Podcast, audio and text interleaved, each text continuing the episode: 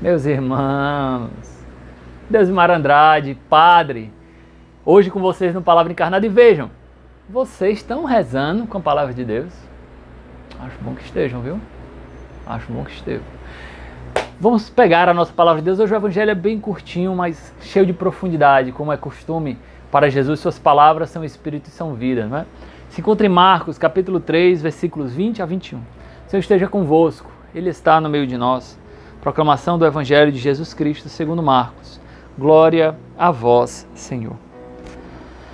Naquele tempo, Jesus voltou para casa com os discípulos e de novo se reuniu tanta gente que eles nem sequer podiam comer.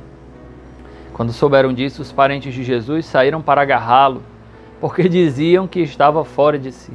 Palavra da salvação, glória a vós, Senhor. Os nossos pecados, louvor a vós, ó Cristo. Meus irmãos, vejam, Jesus, ele era tão apaixonado pelo projeto do Pai. Ele era tão apaixonado por evangelizar, por estar com as pessoas, por anunciar o reino de Deus, por pregar a conversão, que a comida, que é algo que é fundamental, essencial para nós, se tornava secundário. Em outra palavra, em outra passagem, Jesus diz: Eu tenho um alimento que vós não conheceis. De fato, meus irmãos, minhas irmãs, nós também deveríamos aprender com Jesus, principalmente a, a prática do jejum.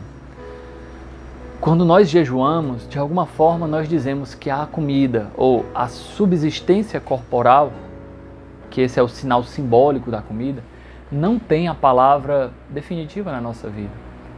De alguma forma, o jejum nos aponta para a eternidade, porque eu digo, olha, mais importante do que o meu sustento aqui na terra é o meu sustento espiritual. O jejum nos aponta para o céu concretamente. Claro que nós, o jejum não é para a gente morrer, né? literalmente de fome, mas é uma mortificação do homem velho, da sua concupiscência, da sua busca pelos próprios prazeres, para colocar aquilo que é no local que é. Entendam? Para colocar a palavra de Deus no centro da nossa vida.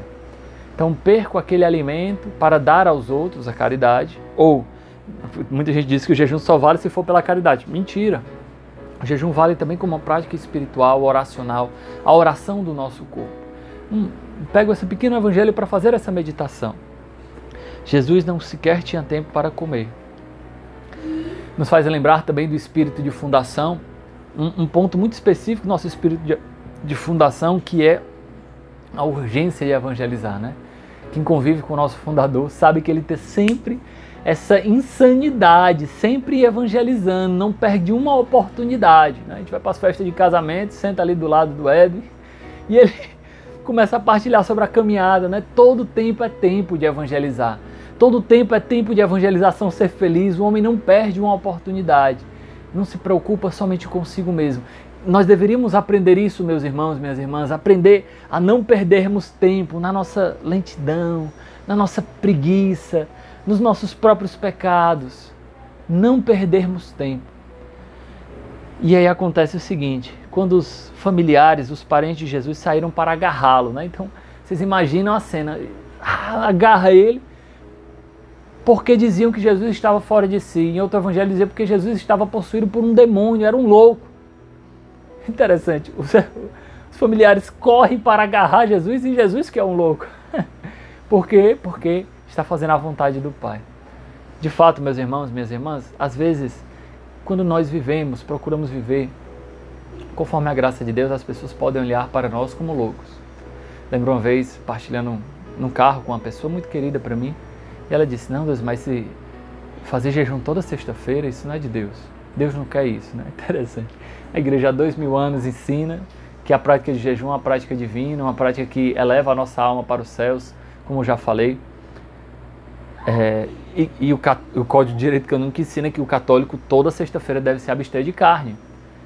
Então, não é só na Sexta-feira Santa, é, é, faz parte da lei de Deus a abstenção de carne todas as sextas-feiras. Então, nós, vejam só, escutem só, meus irmãos, esquecemos isso e achamos que temos o poder de dizer: não, isso não é de Deus, fazer jejum toda sexta-feira. Às vezes os nossos familiares nos acham loucos, porque queremos colocar a vontade de Deus acima da nossa própria vontade. Quantas vezes, por exemplo, não compreendem quando nós faltamos um compromisso familiar para ir para a missa? Porque de fato a missa, nas solenidades, é mais importante do que a nossa família. Quem amar o pai ou a mãe do que a mim, amar mais o pai ou a mãe do que a mim não é digno de mim, disse Jesus.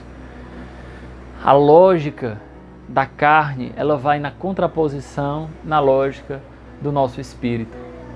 Vejam, uma, um outro pequeno testemunho, uma vez, uma tia minha, né, disse o seguinte, uma vez um colega de trabalho dela, que me conhecia, perguntou, e, e o Deusimar, como é que ele está? E aí ela disse, não, Deusimar não sabe o que quer da vida, né? Interessante. Porque vivia dedicado ao lumen, vivia dedicado ao evangelho, vivia dedicado à comunidade. Claro, obviamente colocava em segundo plano minha faculdade, meus planos pessoais.